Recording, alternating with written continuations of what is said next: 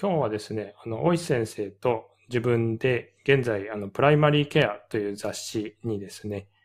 今度から新しく始まる連載で、あの、 expert generalist practice について3回にわたって、あの、解説していくという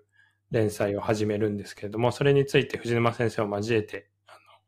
連載の紹介と expert generalist practice についてお話ししていきたいと思います。大石先生、じゃあよろしくお願いします。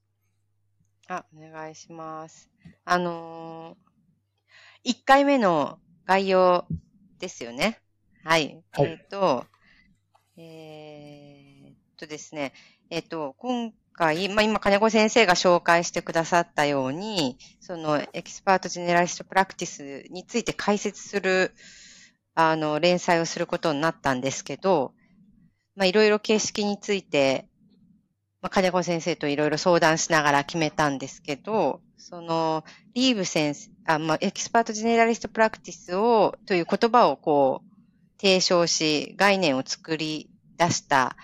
イギリスのジョアンヌ・リーブ先生っていう先生がいるんですけど、まあ、その先生が書いた論文をいろいろ引っ張り出してきて、まあ、私たちで読み解いて、わかりやすく、まあ、そしてそのリーブ先生たが書いていることにできるだけ即した形で皆さんにお伝えしようということで、連載を、えー、の原稿を書いています。で、1回目、まあ、まあ、3回通じてそういう形になると思うんですけど、まあ、悩める新人総合診療医のタク先生っていう先生が出てきて、そして指導医のエツ先生、卒業、あ、総合診療医歴20年ぐらいの女性の先生が出てきて、その二人の対話形式で、あの、話が進んでいきます。うん、で、まあ、結構、そう、内容はまあ読んでいただければと思うんですけど、細かいところは。あの、すごく難解な、まあ、わ、わ、私は結構難解だと思ったんですけど、現状を読み解くのは結構難しいところがあったんですけど、それをものすごい噛み砕いてるので、その噛み砕き度については自信があるというか、ものすごくわかりやすくしたと思っています。いいす読んで、はい。すごい挫折した人？あの、もうこれちょっと藤沼先生のブログとか読んで興味を持って、ちょっと現状当たってみたけど、結局よくわかんなかったよっていう人にはぜひ読んでいただきたいと思ってます。そんな感じで大丈夫、どうですか？なんか、金子先生補足ありますかね？なるほど。そうですね。はい。あの、今回は、大石先生が言ってくれたように、まず、 expert generalist practice という言葉とか概念がどっから始まったのかというところで、リーブ先生の論文を結構探して、で、まあ、順番に古いものから並べたりして、こう、まあ、 systematic review というほどではないけど、うん、リーブ先生の関連するものに関しては、あの、頑張って集めて、あの、頑張って、大石先生が読んでくれて、で、わかりやすくまとめてくれたということで、あの、かなり最初、もうちょっと硬い内容だったんですけど、あの、編集の人からのサジェスチョンもあり、こう、だんだん読みやすく、とにかくこう分かりやすくということで、あの、かなり最終的には噛み砕かれたんじゃないかと思っています。ということでですね、あの、うん、藤沼先生の教え子でもある鷲見先生にもちょっと手伝ってもらって、あの、鷲見先生が、なんか、非常に興味があるということだったんで あの。はい。こう、わからない、やっぱこういうのわかんないですよねって言ってくれるので、やっぱそれわかんないよねって言って、それをこう受けてまたよりわかりやすくするということで、ちょっとみんなで頑張ったという感じ、うん、なるほど、なるほど。そうなんですね。うん。おそらくあの EGP って、えー、っと、まあ、なんか、まあ、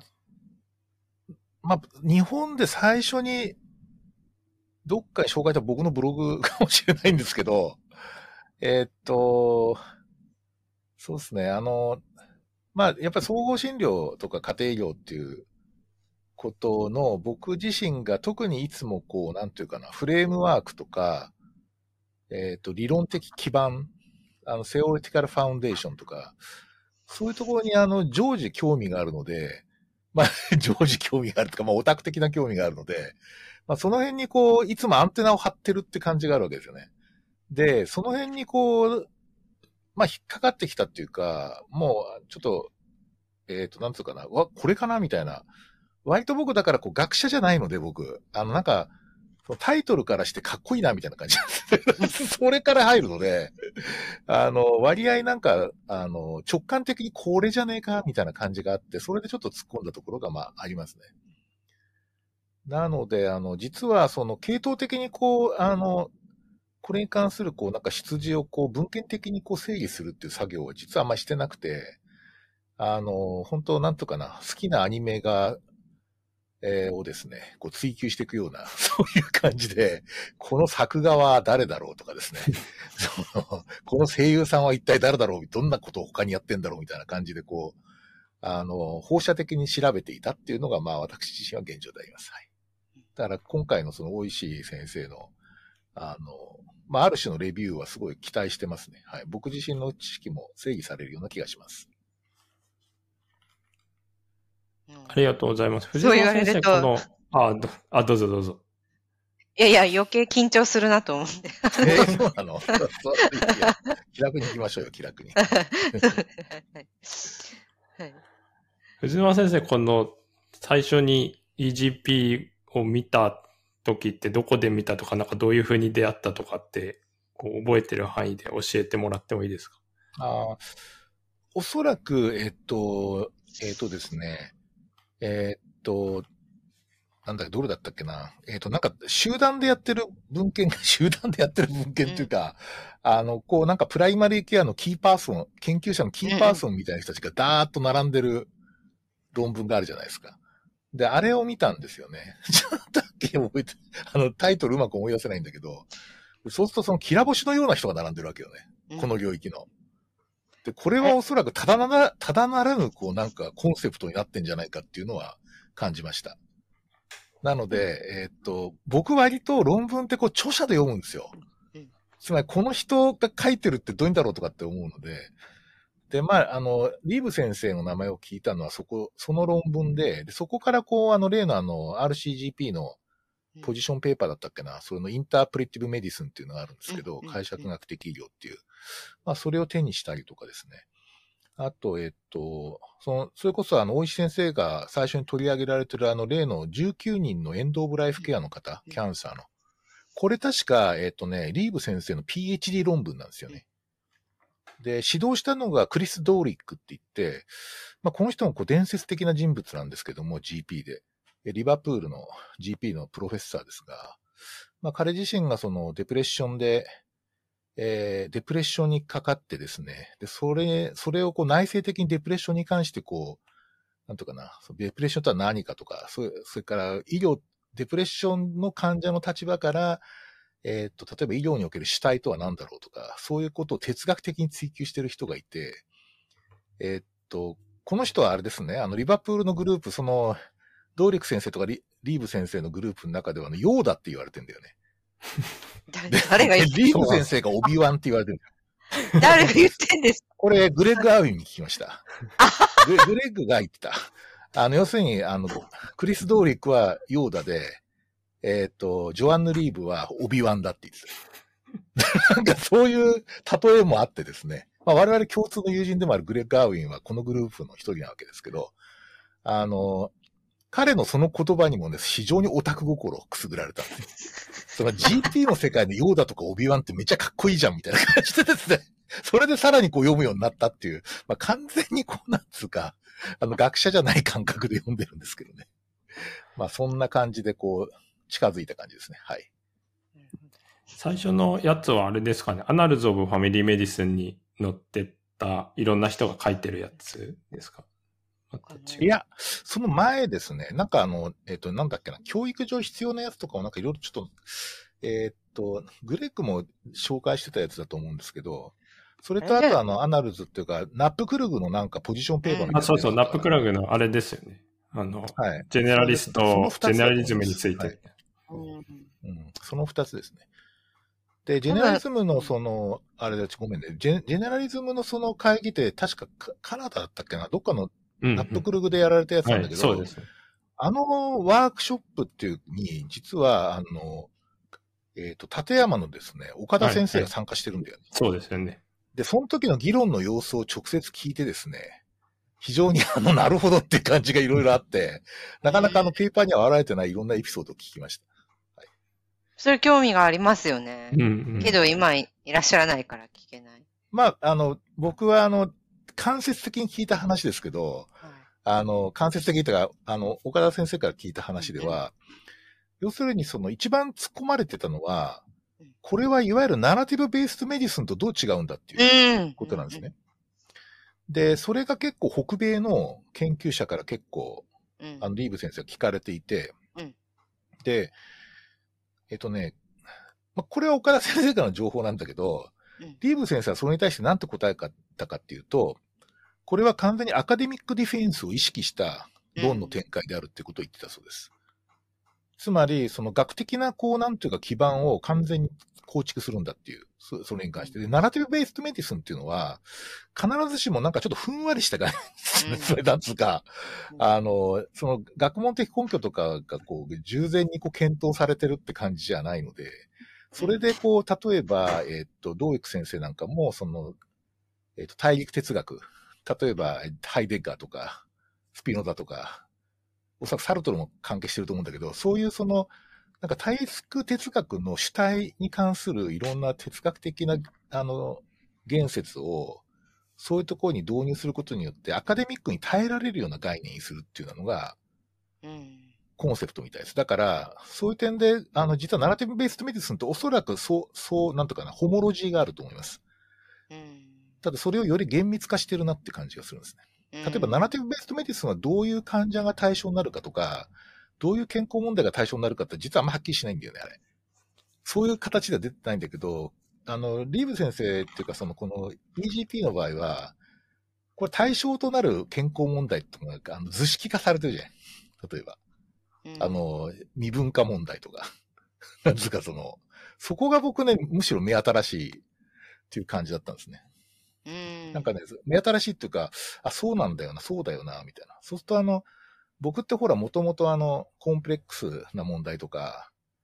その、マルチモービリティとかにもともと興味があったので、まあそこのところに対応する、まあ、コンセプトだなっていうふうには思ったんですね。それでよりこう、これは日本の臨床と関係してるぞっていう感じがしたっていうのが、まあ僕がこの領域に関心を持ったききっかけっていうか、まあ関心を持ち続けてる理由ですね。うんなるほど。なんか、いくつか思うところがあって、うんと、なんか割とこの EGP の論文2013年ぐらいに出たあと思うんですよね。あの、最初のあたりは。で、うんうんそこから、なんかその、コンプレックスインターベンションとして EGP を捉えて、どうやって導入したらいいかみたいなことを、リーブ先生とかやってると思うん。ですけど、あの、まあ、正直ちょっと私、これがコンプレックスインターベンションとして、こう、うまく成り立つのかみたいなことも少し、なんかし、あの、わからないところもあるんですけど、うんうんうん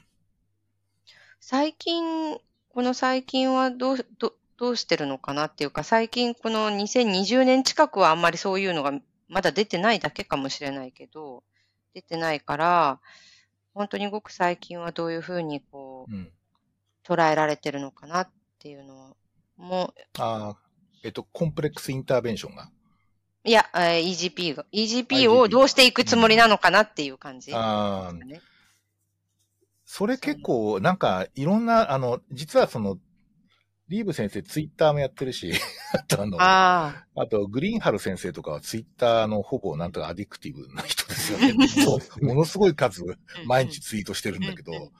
なんかそういうのとか、それのレスとかを見てるのと、あと、まあちょっとしたエッセイ的な文章とか結構、うんリーブ先生書いてるじゃないですか。うん。で、ああいうのを読んでると、やっぱもう、あの、なんていうか、何のためにこれやってるかっていうと、その、要するにその、今の NHS が、まあ、うん。なんていうかな、あの、ブルークラティックだって言ってね。つまりその、うん。非常に官僚的で、うん。で、その、例えば、ガイドライン絶対主義的な感じっていうか、うん。そういうのとかもあって、それをグギンハル先生自身も、こう、ラビッシュ EBM って言って、まあ、いいこれは本当の EBM じゃなくて、あの、ゴミ EBM だってにまあ言ってるわけなんだけど、要するにその官僚的なそういう、あの、標準化の圧力がものすごく強くて、でそれによってこう、なんていうか、個別的なっていうか、その、テイラーメイドでパーソナライズされたケアっていうのが、あの、あちょっと軽視されてるっていうふうに見てるみたいですね。で、そこに対する、こう、なんていうかな、ある種、こう、違う発想うん つうか、標準化された医療じゃなくて、パーソナライズされた、あの、ケアとか、その、リーズニングっていうかな、あと意思決定とか、そういったことをもっと大事にしたいっていう、そこを失うと GP の、その、存在意義そのものが厳しく、あの、むしろなくなっちゃうとか、むしろ GP がいることでそういうことができていたんだけど、あの、そういったことができなくなる圧力も感じているっていう、そういう政治的な背景もあると思いますね、僕。うんなるほど。なんかそういうのは結構あれですよね。あのー結構イギ、まあ、イギリスにちょっとしかいなかったんですけど、2年ぐらいか、延べで。なんか、常にあるような感じはありますよね。その、あいつもこう、ちょっと商業化されそう、あなんていうか、い医療が商業あ。化されそう。それに対して何としてでもこう GP が、そうはさせないぞって言ってる GP が全員じゃないと思うんですけど、いて、うんっていうようななんか構図は常に、なんか、その時、その、いた時に、ああ、今そういう時なんだと思ってたけど、多分なんかずーっとやってんだろうなってちょっと思ってますけどね。まあまあ、それが GP の役割でもあるといううん。認識なんだろうなと思いますけどね。だなんかそれで、その時に、例えば日本だとさ、その個別ニーズに応えるっていうと、白玉点滴とか出てくるわけでしょ。そういうなんか血液クレンジングとかさ。なんかそういうのじゃない、そうそういう風な形で、いや、日本の医療は個別化してて素晴らしいとかって言ってる人たちいるんだけど、全然僕はそれは違うと思ってるけど、その NHS のその、なんというか、ある意味卓越したところが、まあやっぱり、まあ、もですらやっぱり、ちょっとそういう、なんというかな、あの、ブルークラティックな問題が出てくるっていうのは、まあ、非常に教訓的だなと思いますね。うん。なんか、あの、あと、私たちの議論の中で、議論というか原稿書いてるときに話題になったのは、その、じゃあ、これを考えれば考えるほど、まあ、これは expert generalist practice ということで、GP がやる診療の中でもエキスパートなものっていう位置づけなんですけど、うん。ま考えれば考えるほど、これ、これって普通の他の医者だってやってるんじゃないかとか、うんうんうん。できてる医者だっているんじゃないか、みたいな。はい。で、その、リーブ先生が書いてる文章を見ると、その、 expert generalist practice のこの図、図多分藤沼先生も見られた図、あの、うん。今回の第1回の、現あの、連載にも載ってるんですけど、し三つの四角があって、一つ目の四角はすべての医師が診療場面に応じて用いている要素。だからまあ、あの、卓越した総合診療医じゃない人もやっている。他の専門医もやってる。うんそうですね。はい、そうですね。そんで、その中にはコンサルテーションスキル、ケアの継続性、医師患者関係、まあ医師患者関係としか書いてない。ちょっとうん。解釈が難い。しいんですけど。はいがあって、で、卓越した総合診療医がすべての診療場面で用いる要素っていうのがもう一つの資格の中にあって、その中にあるのは患者中心の意思決定の原則うん。と、あと、インタープリティブメディシンの実践、Practice of Interpretive Medicine って書いてあって、まあ一番最後の資格は対象となる問題。で、そこにまあ未分化な問題、初回のケア、複雑な問題、幅広い問題。まあ必ずしもどうもこの対象となる問題だけを対象としているつもりではなさそうですけど、わいろいろ読んでいると。そうですはい。で、まあ、この3つがあって、えーっと、つまりその卓越した総合診療の中には開催就寝のい意思決定の原則と解釈的、学的医療の実践が入ってるけど、これは他の医師だってやってるんじゃないかみたいな話にはなったんですよ。ああ、あのね、それはね、リーブ先生自身はっきり言っていて、要するにあの、ジェネラリストプラクティスは別に GP のことではないって言ってるんですよ。で、それは、あの、他の医師でも当然それやる人はいると。だから generalist って言ってるんです実は。要するにその、 generalist、だから逆に言うとスペシャリストの人がこれをやれてればその人は generalist でもあるってことですね。だから、えっ、ー、と、すごい超専門医だけど generalist practice やってますみたいな人もあり得るってことです。でそこは確か何箇所か言ってるところがあります、それ。あの、だからこう、 medicine でもやる、やる人いるし、みたいな感じですね。である意味で言うと、これ医者じゃなくてもやるって言ってた。書いてあった、確か。医者でなくても generalist practice はあるって言ってるんですよ。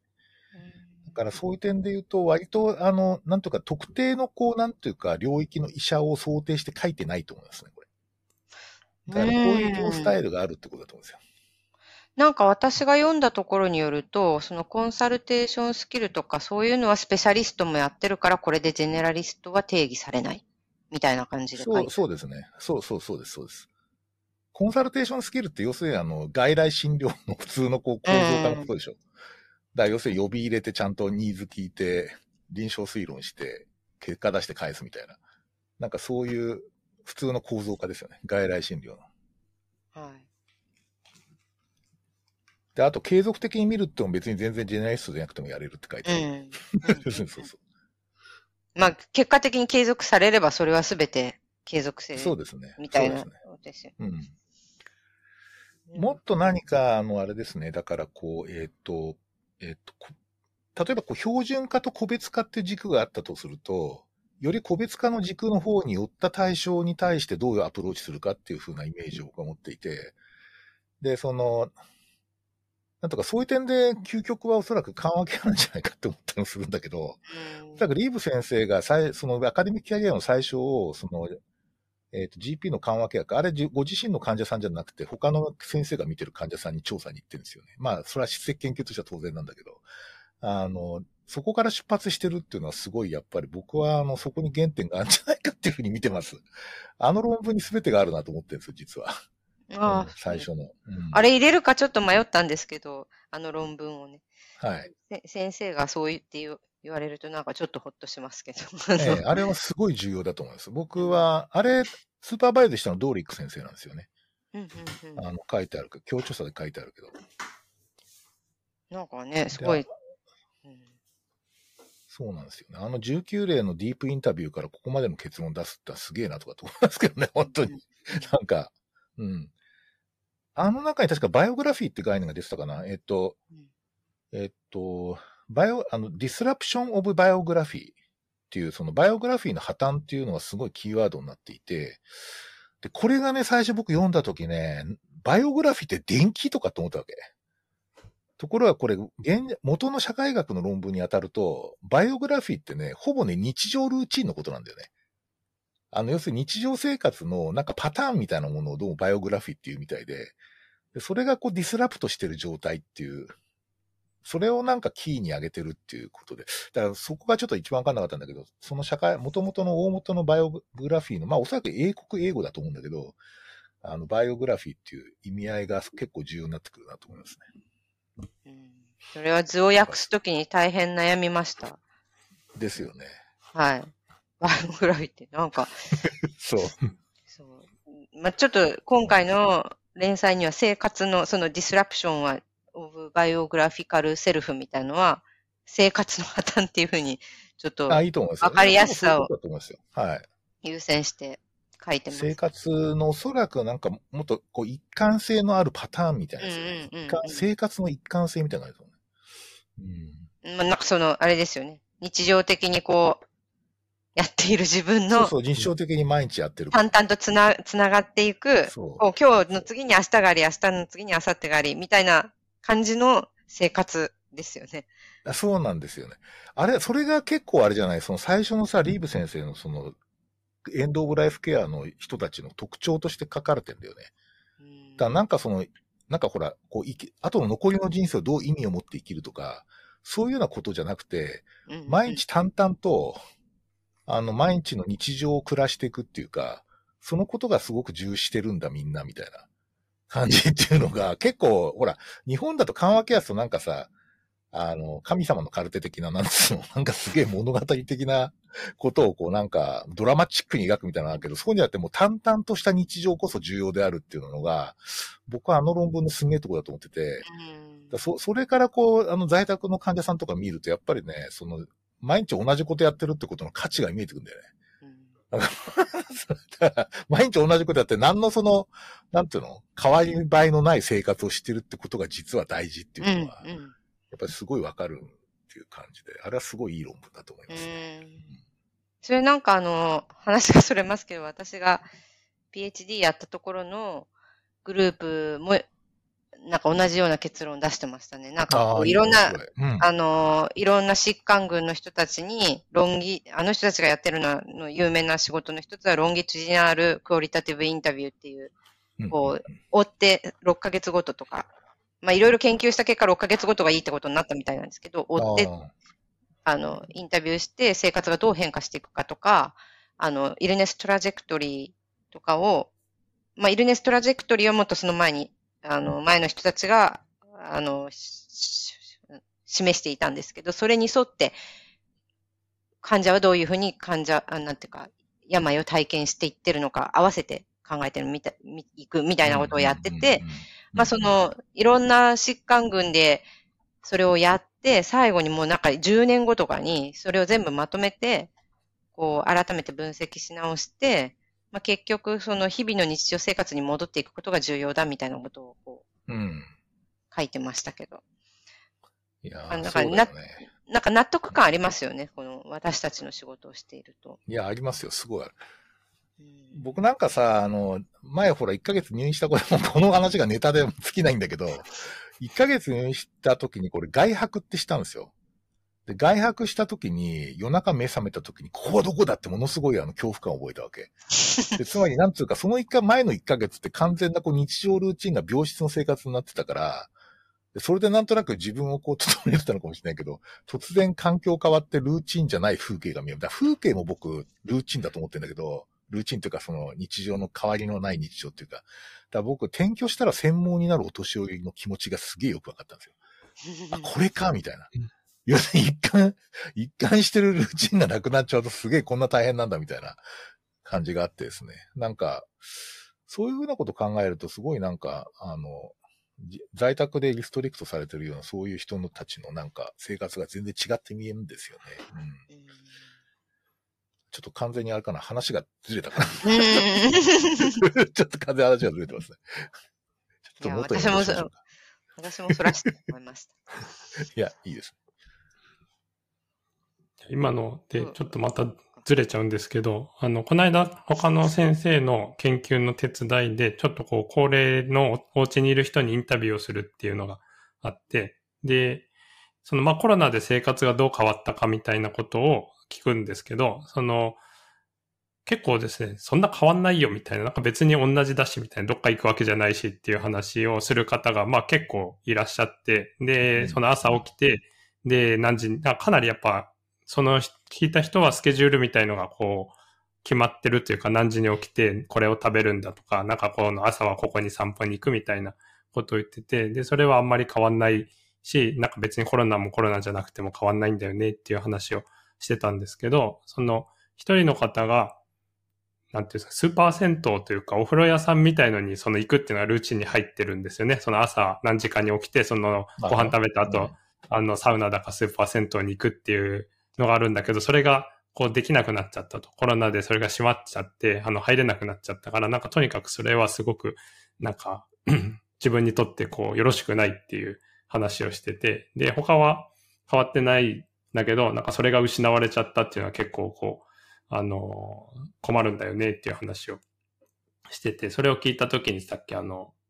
藤沼先生が言ってたような話とか、あの、リーブ先生が書いてるやつを思い出して、あやっぱりこういうのがすごく本人の暮らしの中で大事なんだなっていうのが、あの、改めて思ったっていうことがありました。うん。うん。そうですね。うん。そうそ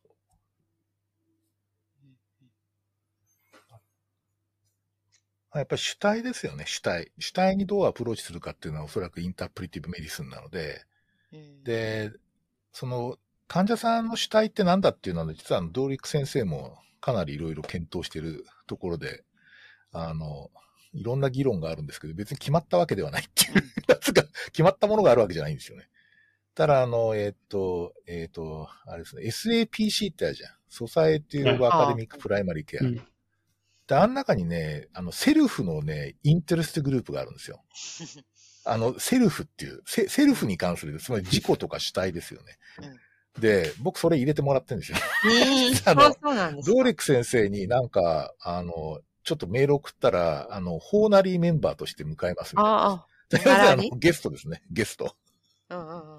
ゲスト会員としてどうぞって感じで。ただ全然あの、不活発ですね。メーリングリスト自体は全然、全然別にトラフィックがない感じなんですけど、ただおそらくそういうことに関心持ってるアカデミック GP はいることはいるっていうか、つまりインテレストグループができてるぐらいですから。うん。へねークリス・ドーリック先生っていくつぐらいの人なんですかね？えっ、とね、僕と同じぐらいじゃないかと思います。あの、おそらく還暦過ぎてると思うんですけど。へーあの、一回来られたんですよ。あのね、京都のウォンカの時に。あ、そうなんですか。そうなんですよ。それで、いや、あの時ね、ドーリック先生とね、リーブ先生が来てるんですよね。え？え？そうなんですよ。どの京都のウォンカですか？あの、この間の京都です。あこの間の最近。それで、さ、つい最近です。それで、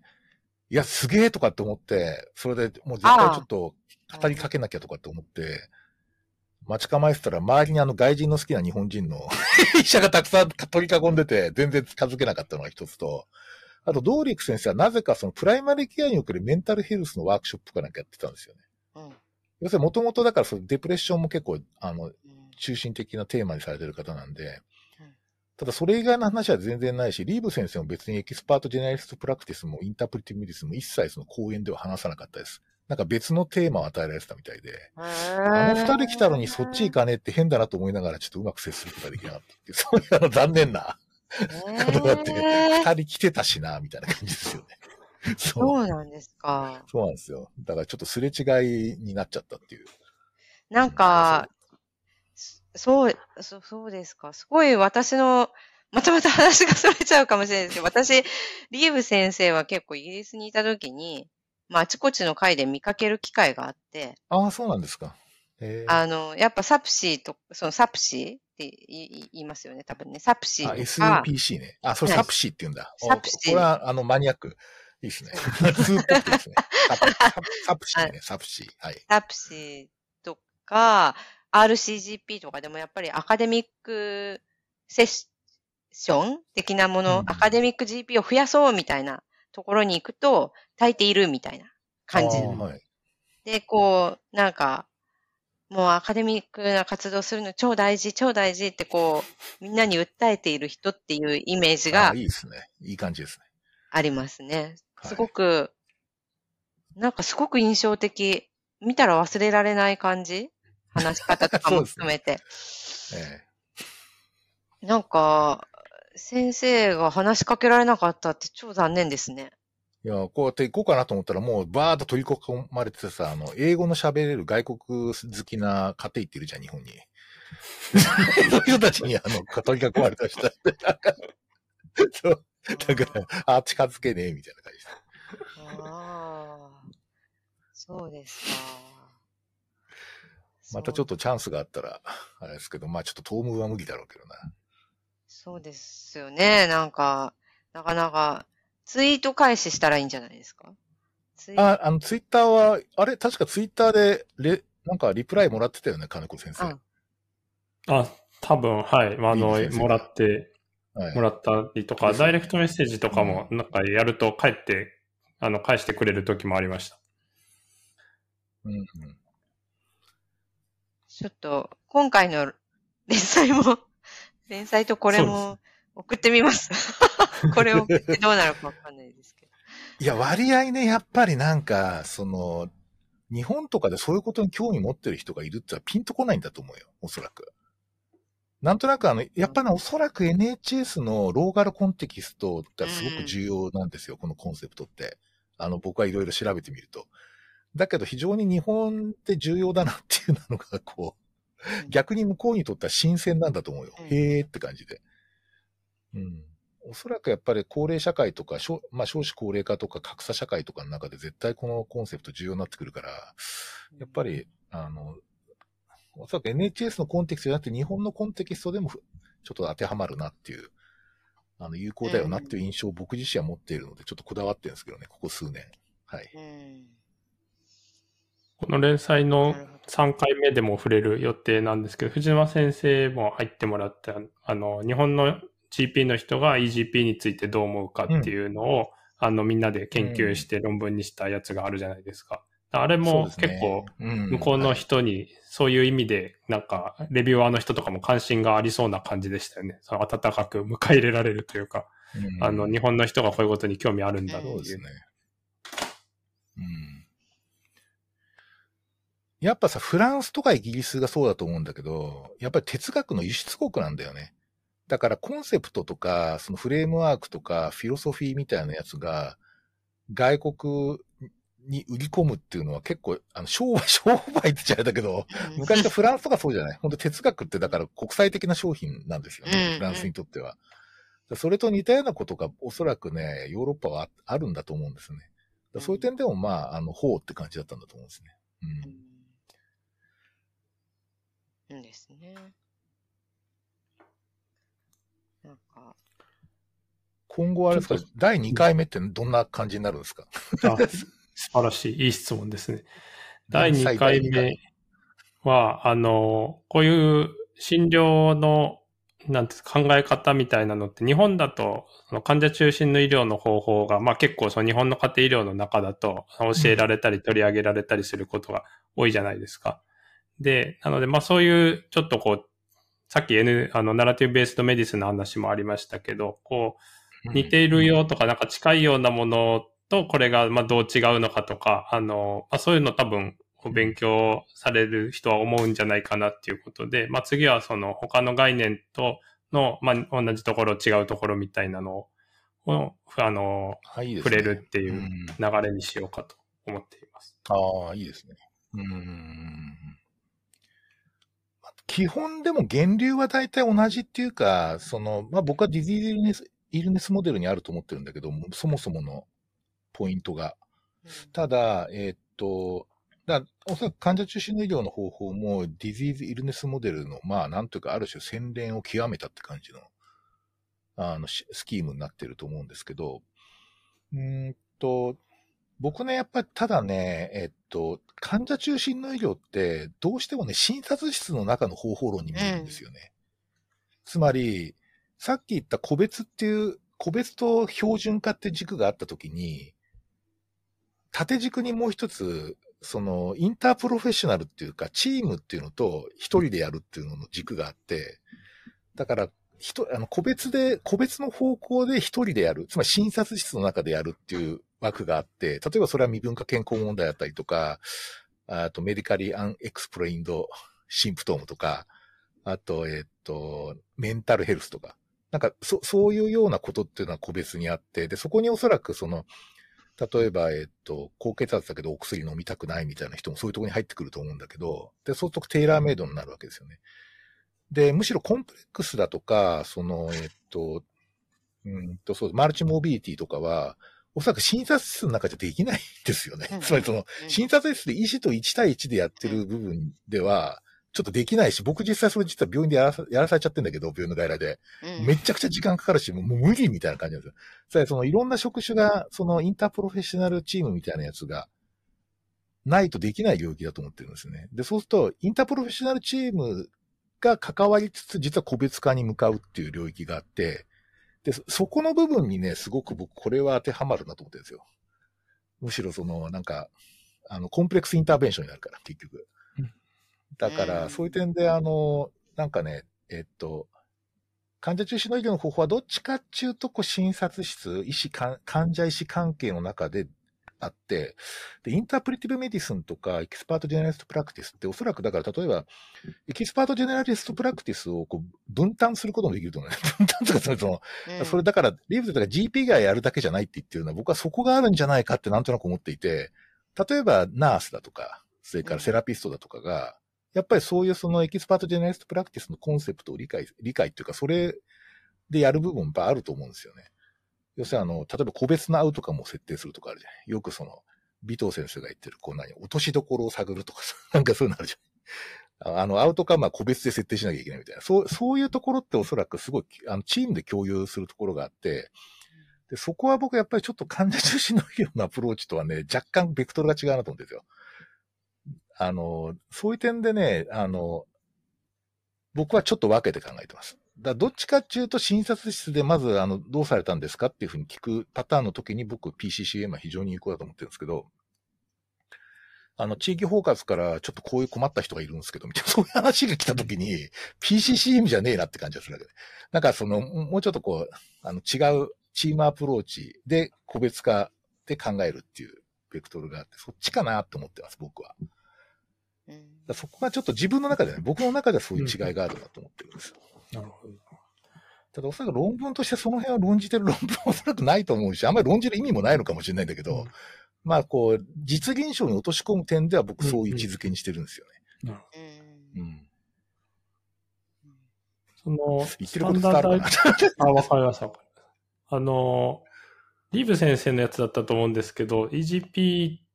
を直接言ってないけど、なんかその軸をこう個別化と、あの、より、なんつうか、誰でもできるみたいなやつと、あとあの、はい、シンプルなやつとコンプレックスなやつみたいので、4つに分けてる、あの図が出てるやつがありますよね。ああいうイメージってことですね。はい。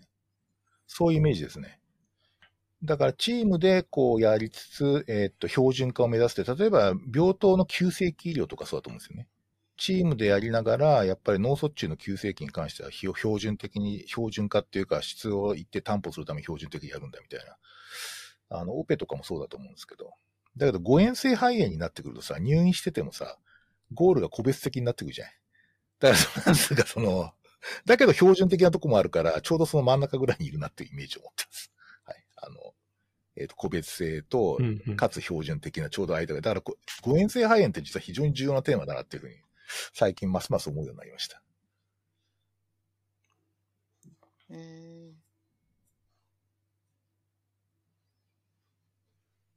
いやでも、なんかいろんなとこでこう議論が起こるといいですね。じゃ少なくともあの、なんか、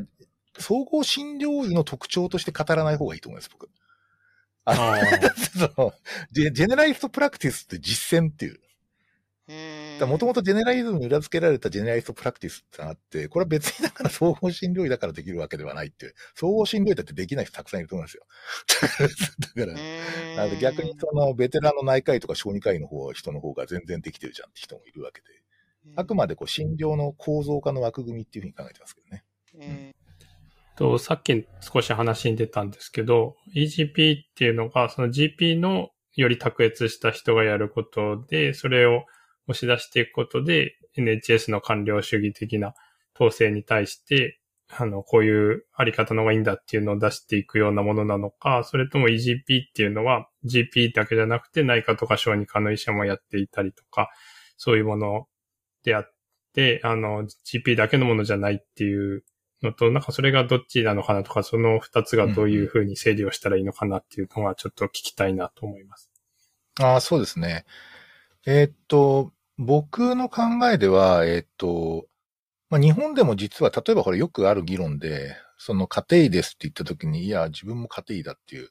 その、あの、で、実際にその優秀な家庭とかいるし、まあ別にジェネラルと言わなくてもあの人はめちゃくちゃオールラウンダーでジェネラルだよね、みたいな、そういう病棟の先生もいたりするわけですよね。で、問題はその、おそらくそれがね、そういう人たちってナチュラルボーンだってことなんだよね。つまり、えー、っと、ある種そう、あの、気質だとか、パーソナリティだとか、もともとのこう倫理観とかプロフェッショナリズムだとか、そういう割と個別性に依存していて、じゃあその科を名乗ってる先生がみんなそういうふうにやれるかっていうと、そこの部分を意識的に教育してるわけではないから、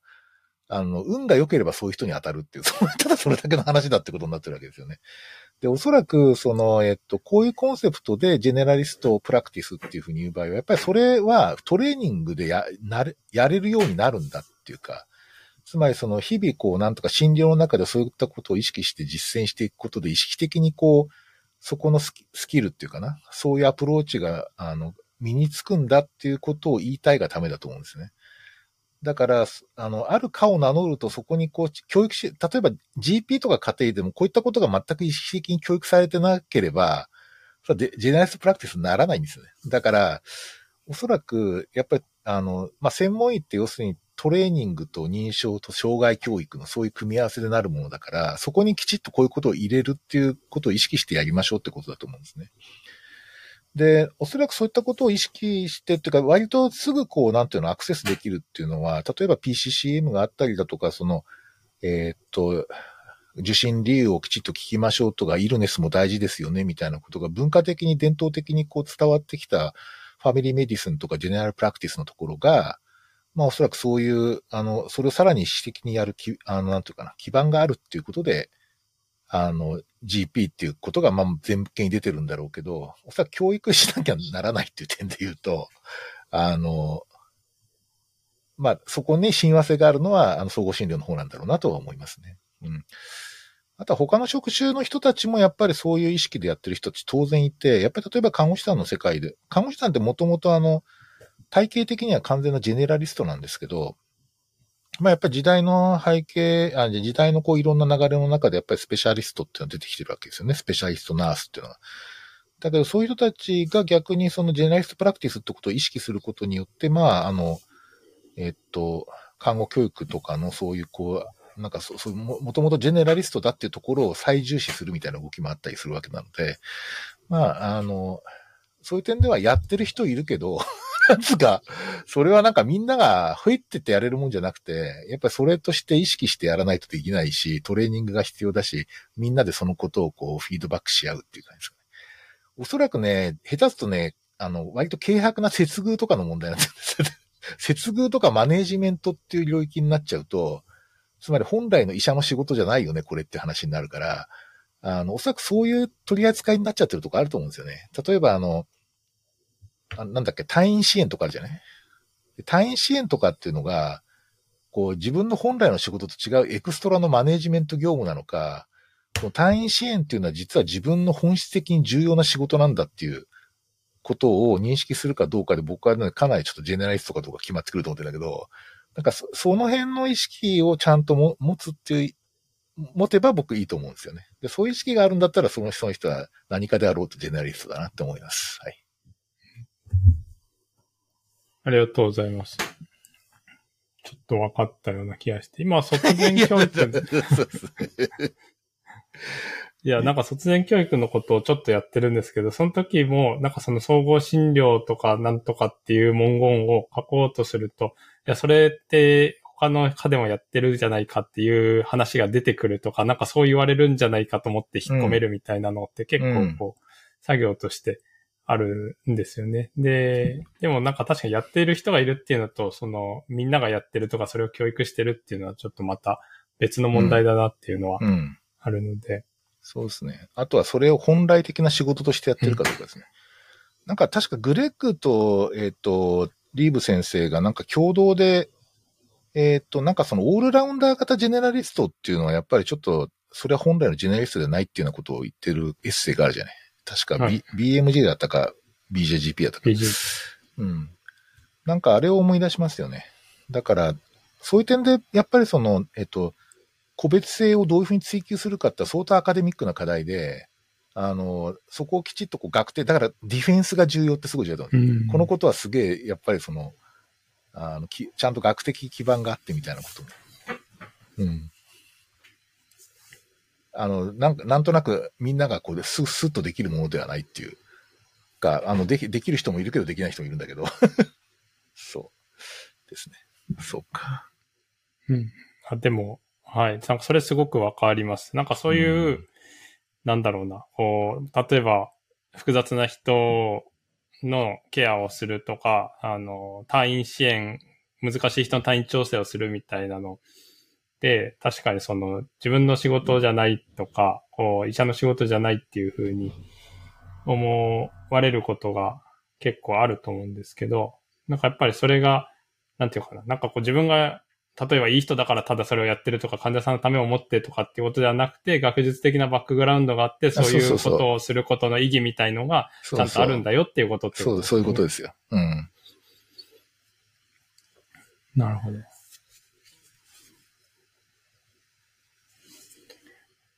りがとうございます。そしたら、えっ、と、そろそろ時間も、あの、はい1時間近くなってきましたけど、大石先生、なんか、最後に、ありますか？あの、あ、すうーんと、そうですね。今日、あのーできればこれ、今回の連載の1回目を読ま、読んでみていただきたいのと、読まれたら、まあ、まあ、今日 今回話してみて、まあ、やっぱり不十分な点もあるかもしれないなと思いながら 思う面もあるので、皆さんのご感想やご意見を聞けたら嬉しいなと思っています。はい。はい、ありがとう。そうですね。なんかご感想やご意見を聞くグループみたいのがあってもいいかもしれないですね。なんかセルフについての interest group みたいな。ねえ、それできたらすごいよね。どういう人が参加してくんだろうと思うけど。グループ。まあ、なんかグループじゃなくても広く聞けたらうん嬉しいのたで、ただね、えっとね、ちょっとなんか終わり間際で申し訳ないんですけど、あの、僕最近ちょっとその、えっと、ケアの倫理とエンパワーメントっていう本をちょっと読んでですね、その、やっぱりこう、ひ人、人の存在様態とかっていうのが、なんかやっぱり、ちょっとね、僕ね、だからね、やっぱり体哲学的なやつってどっちかっていうと、ちょっと男っぽいなと思うんだよね。そう、なんつうか、こう、あの、個人っていうのがこう、なんかこう、閉鎖されたこう、薄い膜に包まれていて、で、自立していると。で、自立したオートノミーがあると。で、そのオートノミーとオートノミーが出会って正義をた、なんか、あの、原則は正義でやるとかって、ジャスティスであるみたいな、そういう、こう、なんつうの、その AT フィールドにこう、なんつうか、こう、閉ざされた怒り言動みたいな人がいて、その怒り言動みたいな人が、こう、なんつうか、あの、ケアの対象、なんかそういう人間を前提にしてるような、そういうこう主あの、あの個別の主体とかそういう、あの、自立した主体みたいなやつを前提としてるようなやつっていうのは、実はその、ケアの倫理で言うと、もっとなんか事故ってこう多項的って言ってて、その、あ、その膜に穴が開いていて、で、しかも相互依存的だっていうのね。で、要するに人間ってはそもそも依存して生きてるんだみたいな、そういうようなことっていうののが、そのケアの倫理の方で、の人間観として結構強調されていたりするので、あの関係性の作り方とか。だから、おそらく、あの、今のその、あと、ヨーロッパでやられてる expert generalist practice みたいなやつのちょっと人間観とかをもうちょっとこう検討すると、もしかしたらちょっとね、片手落ちなのかもしれないとかって思ったりする。だから、そういう点でこう、あの、なんかそう、ケアの倫理とか、あの、 ethics of care ってあるじゃん。で、それ、それに基づくような人間観で EGP 考えたときにどんな姿が出るかっていうのはすごい興味がある。だから、だ必ずしも僕、だから今のそのヨーロッパの EGP が非常に完成された姿とはちょっと僕思ってないんですよね。うん。うん。なので、まあ、新しい、こう、多領域のいろんな成果っていうか、それこそそのケアの倫理とエンパワーマントって書いてる文学者だから、英文学者だからね。だから英文学者の人の論とかがむしろインスパイアされたから、やっぱりいろんな領域の知のこう、なんつうの、いろんな展開をちょっとこう、取り込む形でさらに発展させていくことができるだろうなというふうには思ってます。はい。なるほど。ありがとうございます。そしたら、じゃあ今日は、あの、すごく最後に来て、また新しい話が出てすごく面白かったんで。なんか、ちょっと拡散的になっちゃって。いやいや、あの、すいません。いえいえ、いや、なんかすごく、またいろいろ話せそうだなと思うんですけど、ちょっと長くなるので、また2そうですね回目以降もこういうのができればと思います。ありがとうございました。ありがとうございました。またよろしくおあ願いします。りがとうございました。